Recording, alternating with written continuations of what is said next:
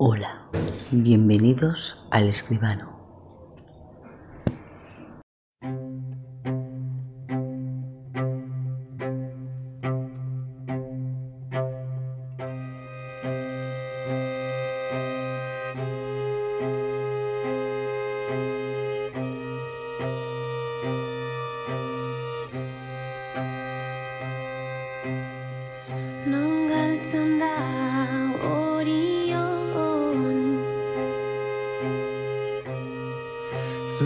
Mapa galaktikoan?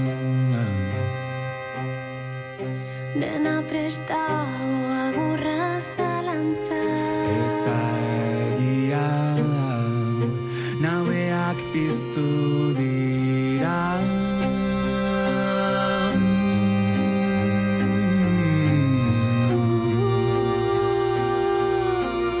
Leku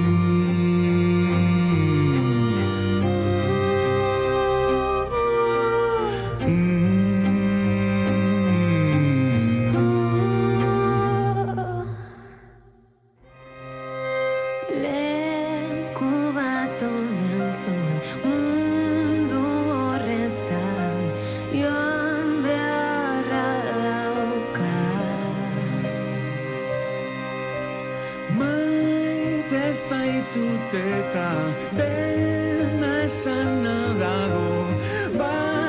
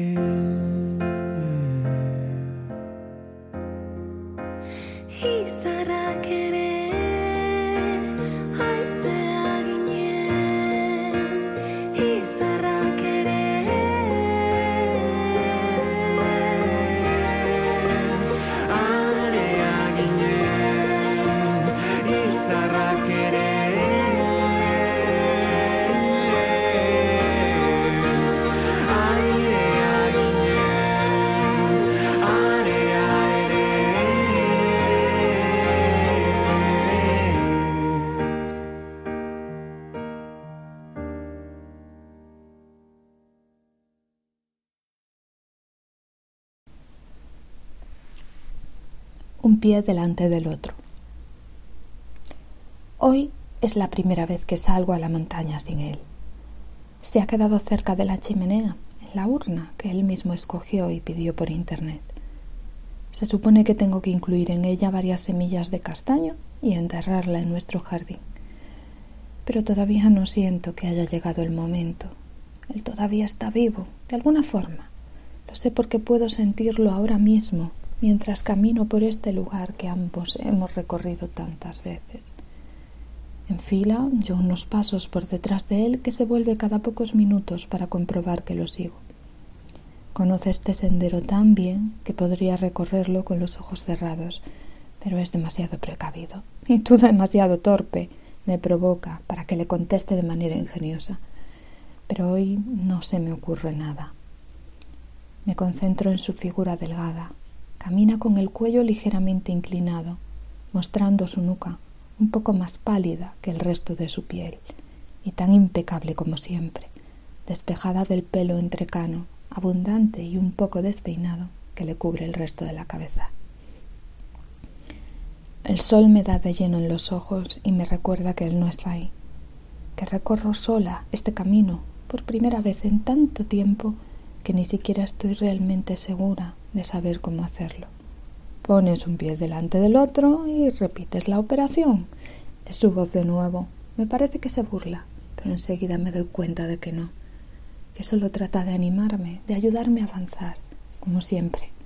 Es más sencillo de lo que crees, pequeña. Ya verás. Creía que envejeceríamos juntos, que me bastaría con girar o levantar la cabeza para descubrirlo cerca, en cada momento de mi vida, o con pronunciar su nombre para que se diese la vuelta y me mostrase su rostro, su sonrisa, esa boca en la que iría detectando la falta progresiva de algún diente. Pero no. Se ha ido sin se ha ido antes, casi sin avisar, y ahora solo existen las fotografías o en la imagen que guarda mi mente de él. En ambas su presencia es todavía fuerte, pero sé que poco a poco se emborronarán, volviéndose más difusas, hasta que tal vez un día no sea capaz de recordar la forma en que brillaban sus ojos al abrirlos cada mañana, o el olor que despedía su cuerpo a mi lado en la cama. Quizá incluso olvide también la forma en que curvaba la nuca al caminar, o lo feliz que me sentía a su lado cuando ambos llegábamos al lugar más alto de alguno de nuestros recorridos y nos quedábamos allí sentados, muy quietos, observando, observándonos, escuchando, en silencio, como hoy, nuestra última salida juntos a la montaña.